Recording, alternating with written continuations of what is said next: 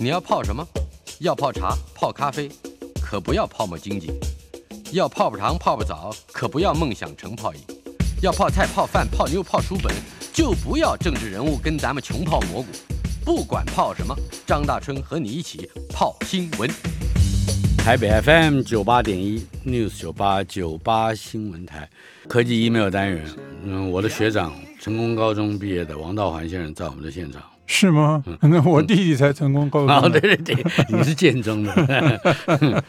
呃，今天我们科技 email 单元要讨论的是呃几本书啊，其中先要讨论的是呃商业周刊商周出版的作者杰夫马纳夫和尼可拉特利两位作者，这本书叫《隔离》，就是 quarantine quarantine。一一一点都不错，一点都不错。就是这本书就是专门讲隔离的。嗯，那假如用我们现在的行话来讲的话，应该不只是隔离，应该是隔离检疫，这是比较更精确。隔离检疫，不不，书名就叫做隔离，没有问题。那这本书的英文本是去年出版的，二零二一年。那中译本今年一月份就上市了。是 OK。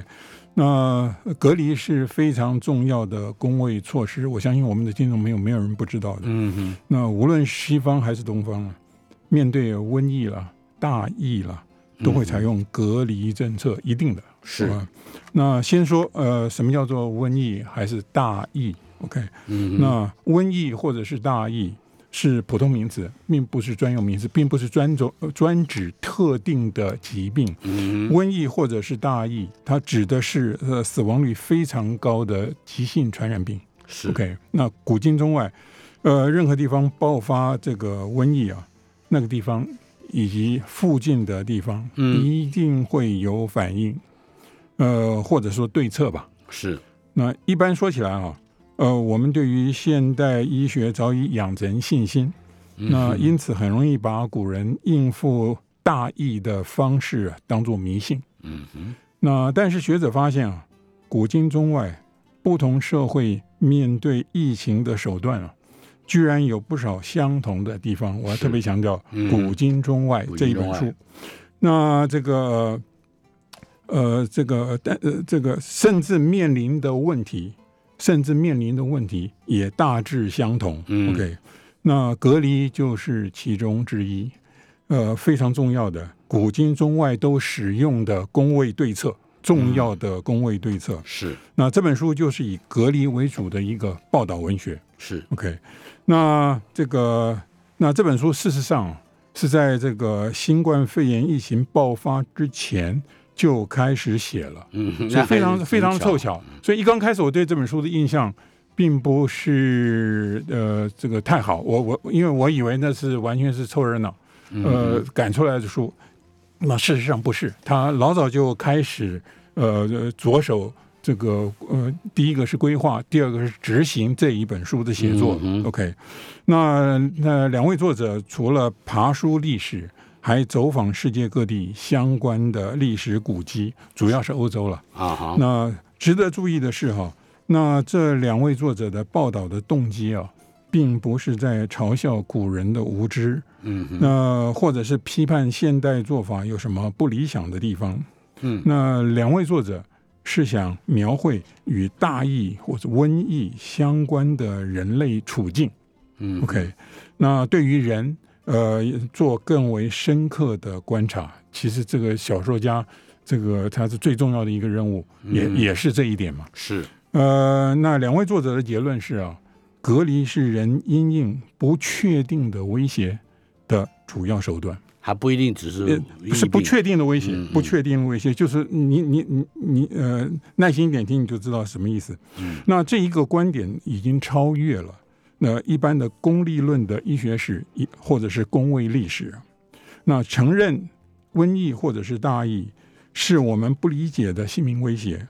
那么面对不理解、不确定的呃这个呃生命威胁，人会做什么？大众会做什么？政府又会做什么？这就是大灾问了。嗯，所以值得用一本书来谈这个问题。那作者提醒我们。面对不确定的工位威胁，隔离措施是一切对策的核心。嗯我们不妨先从隔离的两种对象谈起。那先说瘟疫大疫的定义，刚刚刚我已经说过了，嗯那就是凶猛的急性传染病。那么既然是传染病，防止疫情扩散，最显而易见的办法就是截断传播链。嗯对吧？那对于古人来说啊，要达到这一个目的啊，最显而易见的目标嗯，就是病人，是，控制病人。病人意思就是已经染病的人，嗯那隔离就是把已经感染的病人与健康的人隔开。那这样做涉及的不确定性是比较小的。那例如把病人与健康的人隔开，就能够截断传染链这一个假定，那需要的经验证据也并不难找。嗯那将病人与健康的人分隔开来，最大的问题其实就是医疗照护本身是，以及后勤支援。嗯哼譬如说，你怎么样供应饮食？嗯那在古代啊，这是最大的问题，是，呃，这后勤资源。那其实现在仍然是问题。你你看看这个武汉刚封城的时候，这个各界瞩目，然后大家呃争相的报道其其中发生的各式各样的所谓的惨况。你嗯就知道并不容易的，这是很大的问题，这是古今中外都一样。我认为下一次发生也会发生同样的问题。面对瘟疫或是大疫，呃，没有一个国家或社会可能事先准备好的，那是不可能的。嗯，你只能应付。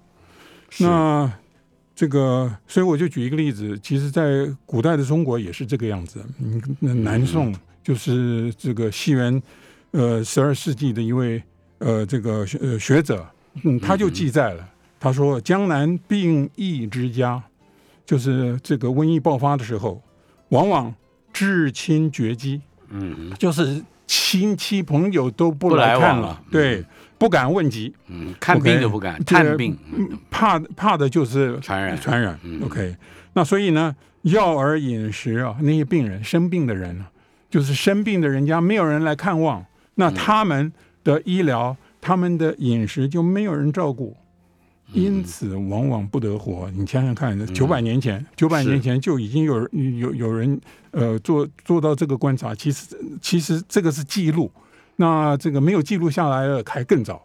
OK，、嗯，那据我所知啊，你说，在唐代治疫病是有一个方法的，就是想尽办法让医生能够配一种可以丢到井水里的药饵，嗯哼。那么喝这个井水的人都可能得到治疗，但是。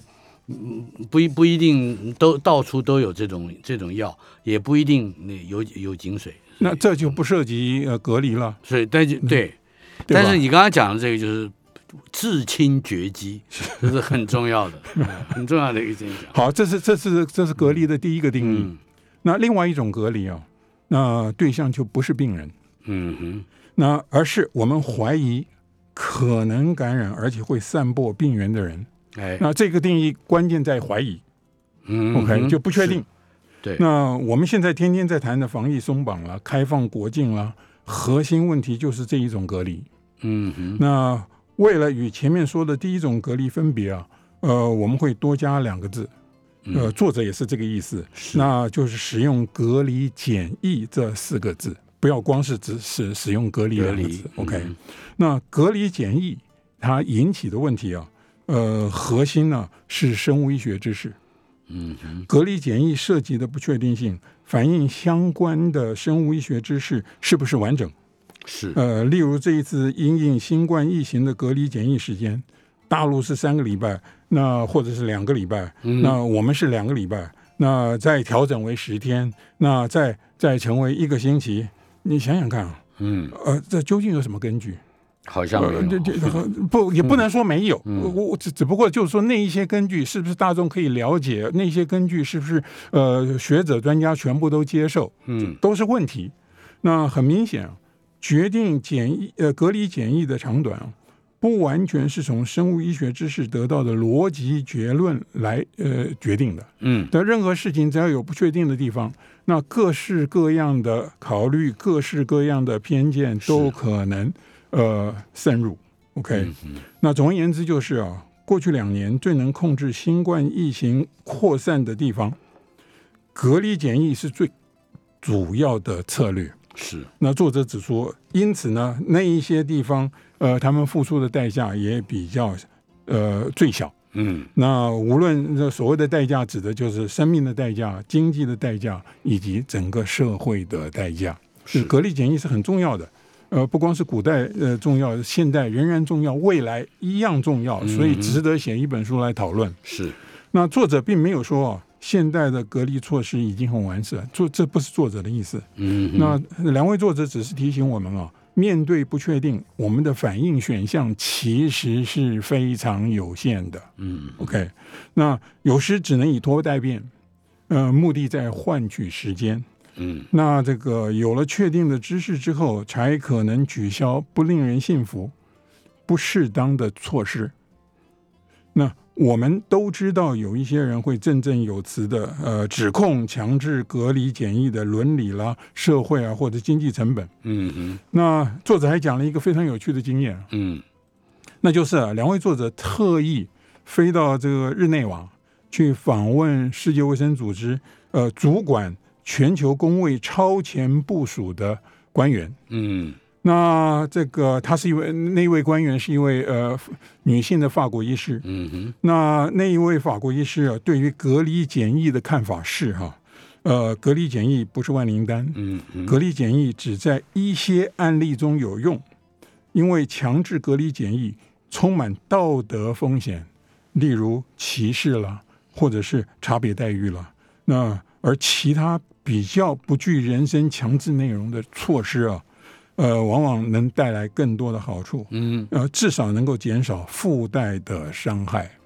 嗯嗯，所以他说，就是这一位世界卫生组织的主管他很妙啊，他说他说，通常嗯我们不会建立建议隔离检疫啊。对你想想看，，quarantine 不是最佳最佳选项。对，这这个是一位内行专家的看法。嗯哼，可是问题在于，你想想看，过去两年我们的经验，哦，我 好像只能隔离检疫。是啊，嗯那这这个是公卫官员，那嗯公卫官员要面对大众舆论的挑战。是 OK，所以那国防部的官员就不一样了。美国国防部的专家对两位作者的这个提出来关于嗯隔离检疫的呃问题啊，呃看法就很不同。嗯那这个呃，他们却认为就是这个要要要要面对这一种不确定的情况之下，嗯你只能进行实施隔离检疫。嗯这里面涉及到的问题就是说，你不能维护危害国家的安全。军人是军人，国防部是是管国家安全的，啊呃，他们对于国家安全可不能够等闲视之。OK，所以他们是非常的戒慎恐惧的。那这个理由也非常简单，这我们我们呃我们最呃最容易呃了解了，那那就是《孙子兵法》的第一句，那就是“国者兵，呃，兵者者国之之大事呃，死生之地，存亡之道，不可不察也。你你你用来形容呃国防专家、军事专家面对瘟疫的呃这个威胁，嗯，那他们的立场一定是这个，就是作战了。一点不错，一点不错。嗯哼，那由于呃强制性的隔离检疫是面对不确定的策略，嗯哼，那因此如何拿捏就是一个大问题，自古以来都是大问题。嗯所有的案例里边都有问题，没有一个完美的案例。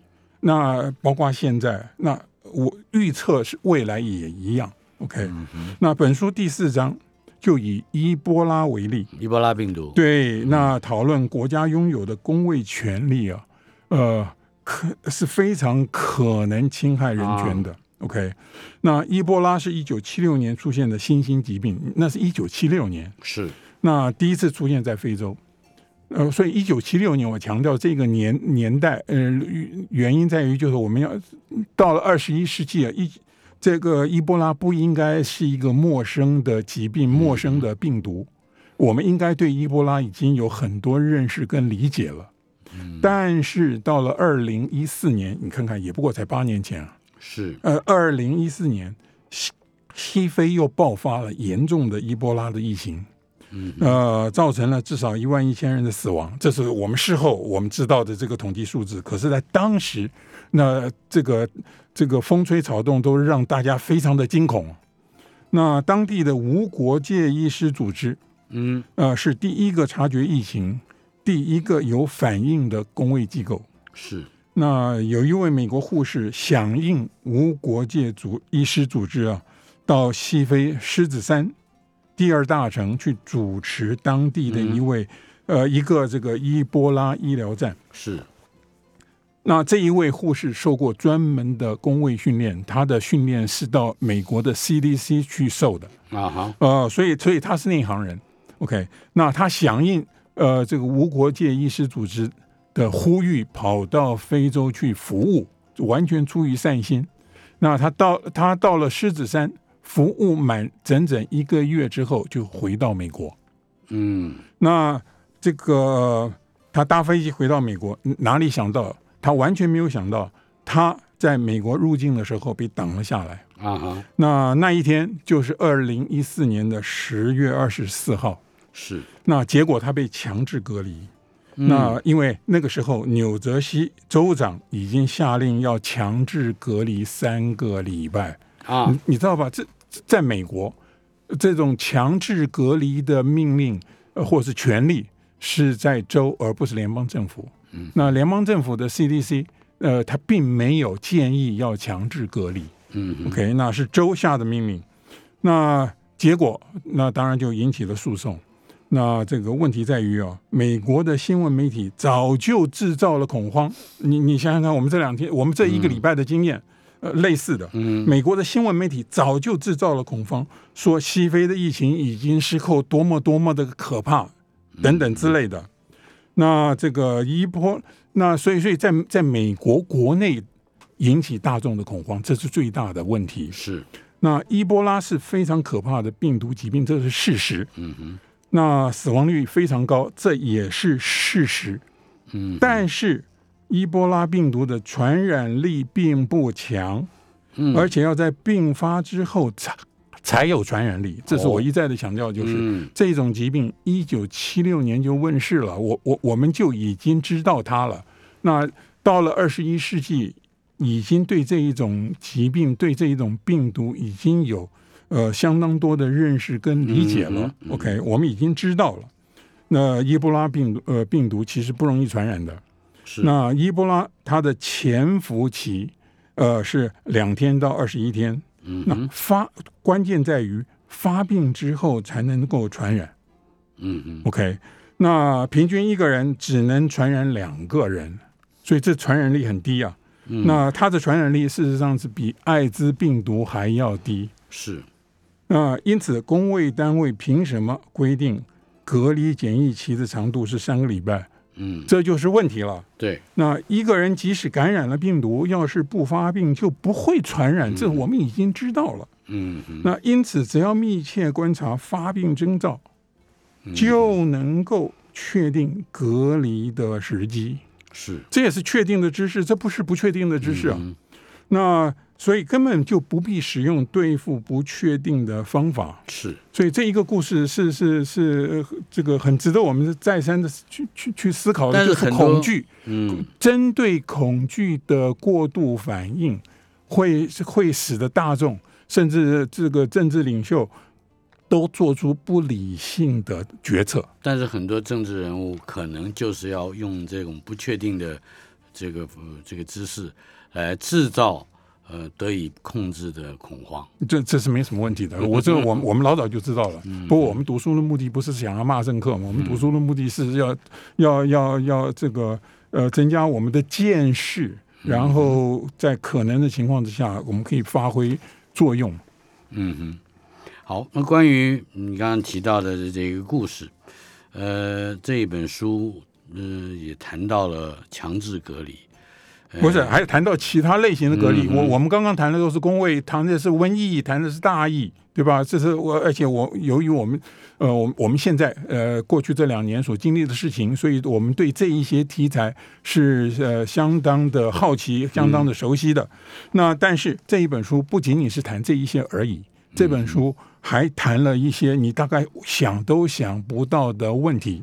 譬如说，其中有一章，呃，这个。呃，这个还讨论了其他类型的隔离，有嗯。至少有两章讨论了其他类型的隔离，谈的不是跟工位威胁有关系的隔离，嗯呃，譬如说人工放射性物质的隔离，嗯。以及行星的隔离，你大概听都没有听过这个没听过。意见吧？嗯，没有？OK，听过。那其实分别各自都有一章，有有一章专门谈人工放射物质的隔离，那有一章专门谈行星的隔离。嗯，那所谓人工放射性物质，等一下，我要进一段广告了，稍后片刻回来。人工放射性的物质，我应该分一点广告费。进行的单元科技 email，王德怀先生为我们带来的这本书，这隔离其实就是隔离防疫，书名叫隔离，英文书名叫 Until Proven Safe。不是 你想想看，美国的新法，嗯这就是这个刑事案件的基本的原则。呃，那那就是你是无辜的，嗯，除非你被证明为有罪。是，那问题在于，你想想看，呃，这个强制隔离检疫，嗯，那是什么呢？所以你你一定有危险 你，你是有罪的，除非能除够非被证明你是无辜的。嗯 Until Proven Safe。呀。但是他讲的很有趣，他是 the history and the future，就是他是既是历史也是未来所以 of quarantine。所以他讨论的问题，并不是只是发生在过去跟现嗯在，而且未来还会再重复。我相信这是一定的。是好，我们刚刚谈的就是说，这本书里边不光光呃讨论工位方面的隔离，他还嗯讨论了、呃相关的呃或是类似的隔离。嗯，那一个就是呃放射性物质的隔离。是，所谓人工放射性物质，呃，大家最常听说的就是核废料。嗯 OK，那核能发电是二十一世纪的重大现实问题，这个是事实，这没什么好讨论的。嗯 OK，这是重大现实问题。那所以，所以核能发电产生的核废料也是重大的现实问题。OK，那处理核废料就是设法将核废料与世隔绝。嗯那使核废料不会造成人间的污染，呃，生物圈的污染。嗯，那这个目标很明确，呃，说也很容易。我问题出在该怎么做？嗯呃，已经做了什么？那未来还要做什么？那我相信这一章一定会令读者大开眼界。嗯作者先介绍，美国新墨西哥州沙漠中有一处呃储存实验场，嗯就是核废料的储存实验场。是，那它位于地下非常深的地方，嗯呃，位于地下六百五十六米。哇，比一零一大楼还高。你你一零一大楼，呃你你颠倒过来，把它把盖到地下去，一零一大楼也不过五百一十米。嗯嗯 OK，那呃，那这一章里边，然后就谈到储存核废料的各种问题。嗯你知道吗？美国能源部甚至连核废料运送途中可能发生的意外，都有阴影的剧本。是，不过我还是认为啊，这一章最有趣的讨论啊，呃，是针对一个我们一般人绝对不会想到的问题。嗯呃，那是你储存核废料的地方啊，嗯要应该要能设法防止后后代子孙的好奇心。啊，那，你要怎么样警告后代子孙、后代考古家闯入禁地呢？嗯一点都不错。哎呀，《水浒传》第一回就告诉我们，洪是洪太尉放了是是一百零八个妖魔对，那就就是就是这个意思。就是太好奇心太作祟了。那那呃那呃，跟我们熟悉的这个工位问题啊，嗯有呃这个可以想得到的，那就是在瘟疫期间，你怎么样埋葬病死的人，嗯同样的问题嘛，是同类的问题嘛。OK，嗯哼，那谈到行星的哎，隔离、啊这个我没，听过的。呃，行星隔离从来没听过对吧？对，那谈的是人类进入太空探险必须遵守的基本伦理原则。嗯哼，那那就是不得污染其他的行星。嗯那为了达到这个目标啊，嗯呃，采取的一切措施，我们完全不能以日常生活的经验去想象，嗯，完全不能。你要举？例子。那美国太空总署有一个职位，嗯你你你听听看啊，这个职位叫做行星保护官，就直译，就三个英文单字，就是行星保护官员，呃，嗯，行星保护官，那专门处理相关的问题。问题在于啊，那太空探测器、太空人不可能不把地球上的生物带到其他行星上。是我们人体里面就有多少微生物？你想想看。嗯 OK，那这个而行星隔离涉及的问题啊，那有一些根本是属于未知的未知。嗯我们怎么样去预防我们不知道的事情了？你想想看，我们知道的事情才有可能去个筹划对策嘛。对那我们不知道的问题，我们甚至连筹划都对策都不可能。所以这个问题，呃，这一章有趣的地方就在这里。嗯你知道吗？事实上，科学家或工程师的日常工作哎是处理已知的未知。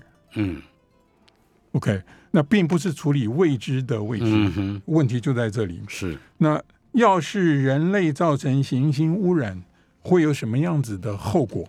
那嗯关于这一个问题，美国人最容易想到的历史就是现成的，就是他他们自己的美洲祖先原住民，美洲那不是不是他们的祖先了，美洲原住民的遭遇。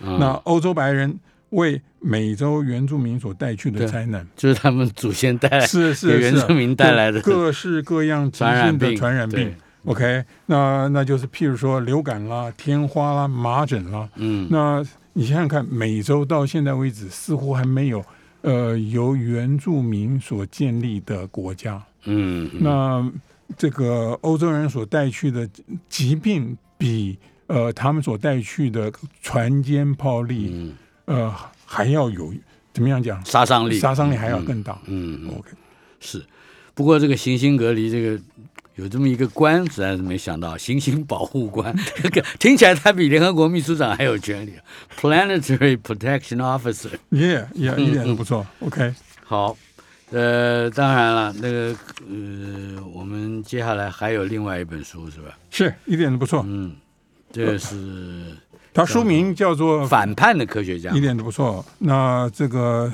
先介绍一下他的作者。这本书作者呃，中文翻译成叫戴森，嗯呃，Dyson。英呃，英文是 Dyson。OK，那他是去应该两年前才过世的。是他是英国，他本他是英国人。嗯呃，后那这个呃，第二次世界大战以后才移民美国。我跟你讲，台湾的观听众一定对他不陌生，我们都用这个牌子的吸尘器，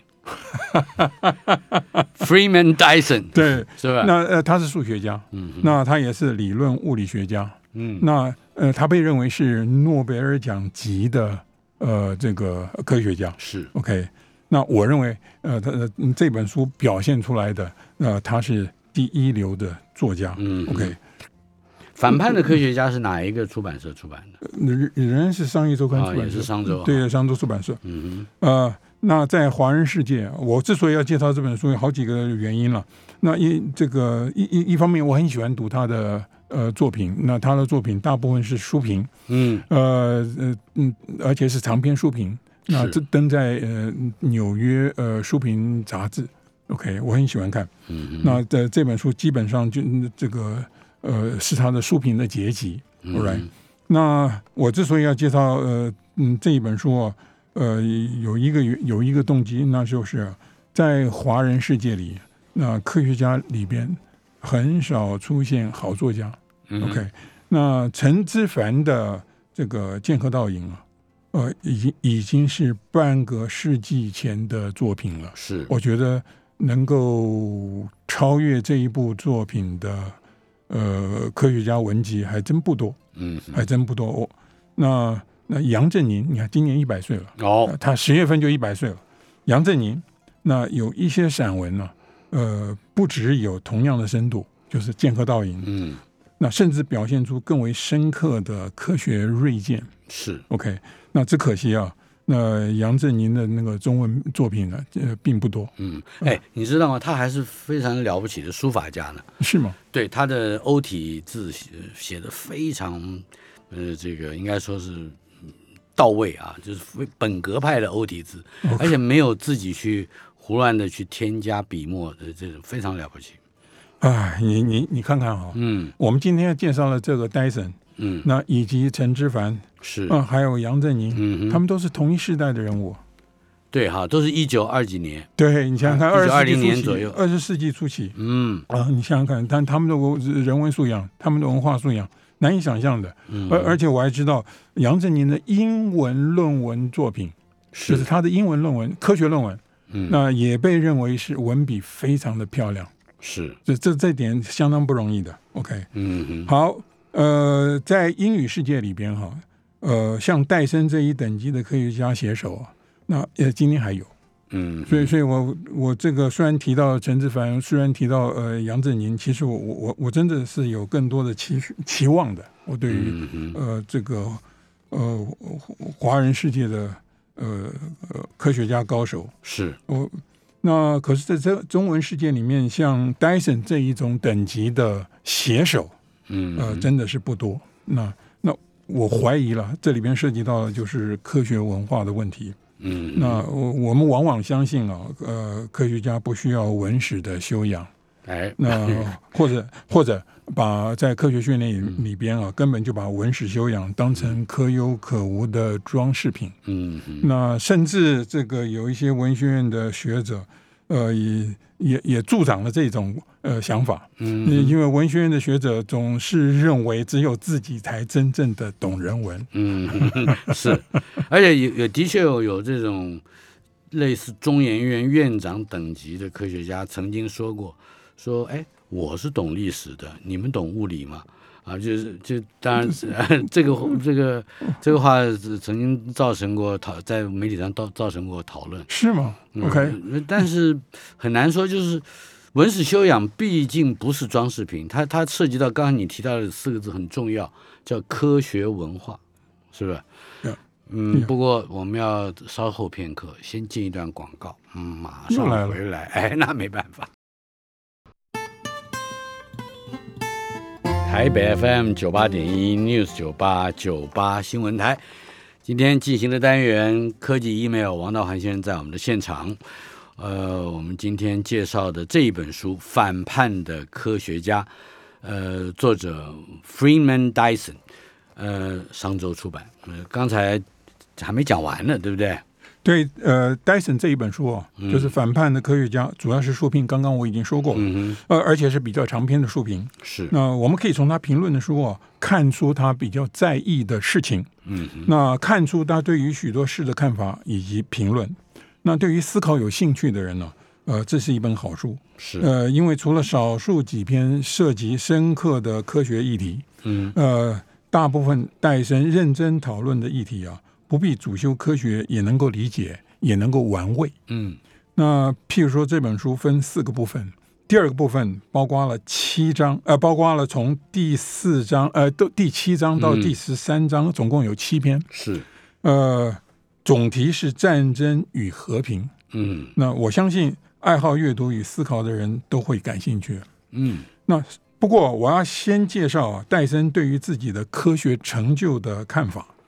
那我记得我曾经介绍过一个分类呃呃一个分类学者的办法，嗯，那就是刺猬与狐狸，嗯，那意思就是刺刺猬知道许多事啊，不是狐狸狐狸知道许多事，刺猬知道一件大事，嗯，那许多人多才多艺，那有一些人温柔敦厚，嗯，呃，那我介绍呃戴森是诺贝尔奖级的科学家，那在这一方面啊。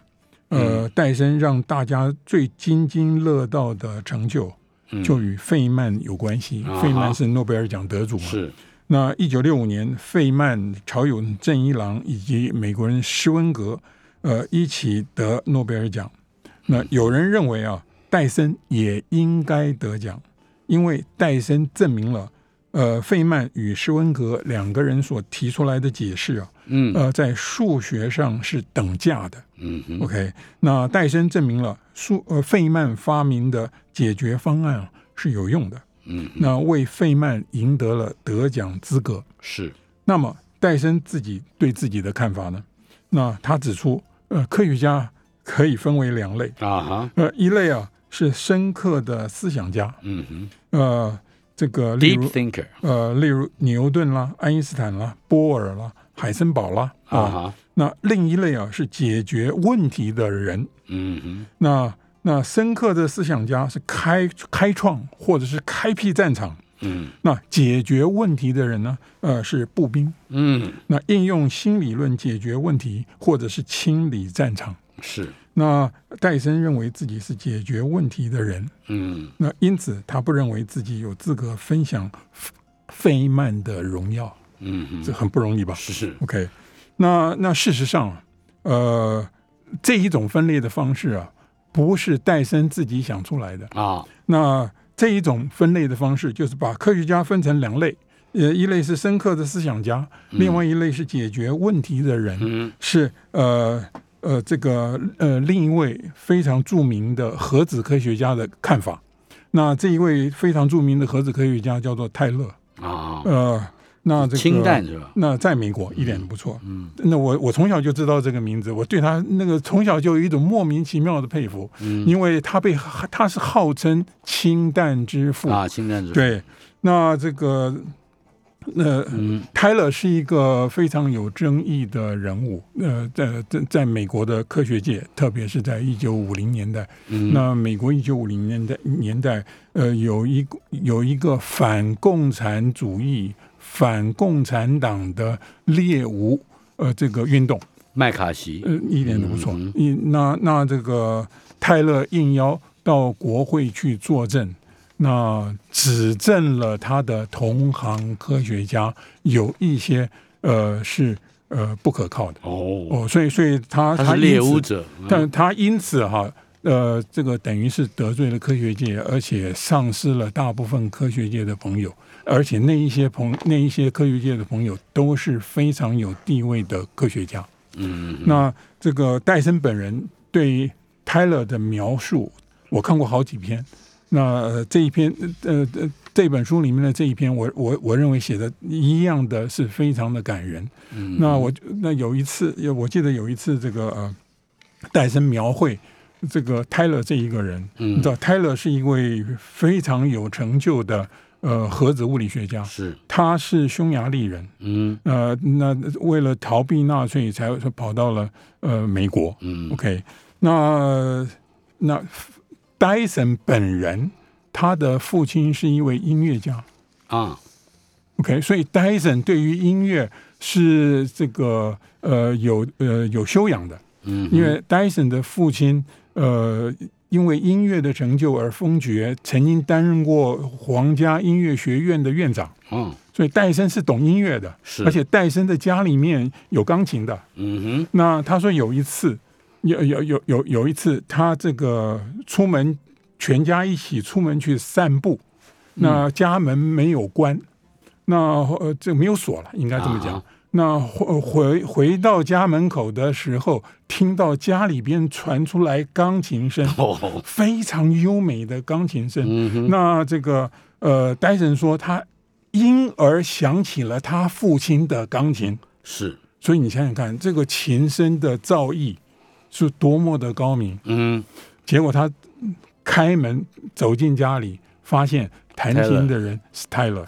你你你你想想看，我就是我这就是我说的所谓的呃科学文化的问题。嗯即使在科学界，也有那么多有高深文呃这个人文素养的呃人。嗯，OK，是，这是其中一个非常动人的故事啊，，对，那尤其是发生在泰勒身上，那然后这呃呃这一本呃反叛的科学家里边，嗯。呃，另外一篇特别值得拿出来介绍的，就是呃谈到战争与和平，啊，那他他感叹了，他非他其中有一篇他就非常的感叹，就是在一九三八年、一九三九年欧洲的第二次世界大战爆发之前，嗯。那主要的科学家，就是欧美主要的科学家没有达成共识，嗯。呃，就是联合的不发展核武。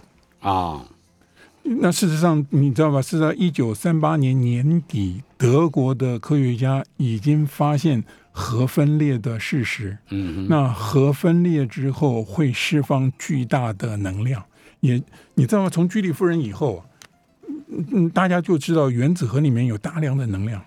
那可是没有人能够想象，呃，用什么方法把原子核里边的能量这个开发出来。嗯，那甚至有许多第一流的科学家，得到诺贝尔奖的科学家，呃，都认为这是不可能的。嗯，可是到了一九三八年是年底，那德国的实验室里边已经做出了核核分裂，而且也也算出来，呃，因此可以将原子核里边的能量嗯释放出来。是，那那那那日后就发展成原子弹了嘛？嗯，那戴森就说，当时的呃科学家没有掌握那一个机会，嗯呃，大家事实上都会生活在恐惧之中，就是是。恐呃恐怕俄国呃这个这个德德国。国会这个先吃得点，嗯。呃，发展出这种超级炸弹，那他们非常的呃怕，所以呢，他们想到的就是迎头赶上的这个先发制人一点都不错。嗯那所以就丧失了这个机会。那戴森这样说不完全没有道理，呃，是什么意思呢？就是事实上，在一九七零年代，我我们在这边也呃介绍过，那斯坦福大学的呃这个学者呃发明了这个基因工程技术，那嗯么立刻包括发明者本人，呃，他们都察觉这一种技术本身可能的后果，呃，有有许多是是没有人乐见的。嗯，那可能有很不好的后果存在。那所以科学界立刻就召集了一个会议，在加州举行。嗯，那大家共同决议，呃，暂时呃这个停止研究，然后等待这个更精确的知识出现了之后，再决定应该怎么做。到底等待的是更精确的知识，还是更具有恒定性的伦理的没有，因为你有了精确，这这是科科学家的本分，就是你要从根据更精确的知识来做伦理抉择嘛。嗯哼，那这个是科学家是追寻的基础还是知识？毫无疑问的，这是毫无疑问。科学家到底不是这个呃哲学家嘛？科学家当然很欢迎哲学家一起来讨论伦理问题。是可是就科学家的立场而言，他假如没有精确的知识的话，他甚至不知道怎么发言嘛。嗯哼，OK，所以所以呃，戴森认为就是是这个并不是没有先例，呃，没有成功的例子，事实上是有的。一九六零年代，那呃，他就感叹，他就感叹这个在一九四呃这个在第二次世界大战爆发之前，科学界没有达成这个共识。OK，然后当然他有提到过。呃，这个和平主义就是反对暴力的呃抵抗，这那这个和和平主义本身，呃，是这个在道德上绝对是没有问题的。嗯，可是你把它当成一种政治，就是个人道德。我们谈道德的话，谈的是个人道德。嗯，那可是你把和平主义呃当成一个政治运动来谈的话，那我就就会出现问题。所以那就有所谓的策略问题。嗯那他就讨论了这一这一方面的问题。是不过相对说起来啊，呃，戴森还是呃对人性很乐观的。他举出来呃第二次世界大战期间在嗯法国发生的一个例子，啊，那就是法国一个村民呃用非暴力的呃抵抗方式来抵抗这个呃纳粹的纳粹的统治，是。结果事实上是感动了呃这个当地的纳粹的军官。嗯。呃，所以所以所以这个戴森这个认为，呃，嗯，非暴力的和平运动，嗯事实上是还是有可能发挥呃集体的或者是政治的这个呃功能的，嗯哼，也就是说和平主义有它温柔而强大的力量。一点都不错不过这个力量能不能阻止后代子孙的好奇呢？我们刚才那个问题到现在还在非常严重的困扰着我。真的，你刚刚讲的科学文化里面后面有个很重要的课题。如果说这个没有文化或者那个教养不能够持续延续下去，那个后代子孙的好奇是我们无法控制的，对，就是你他不在一个认知基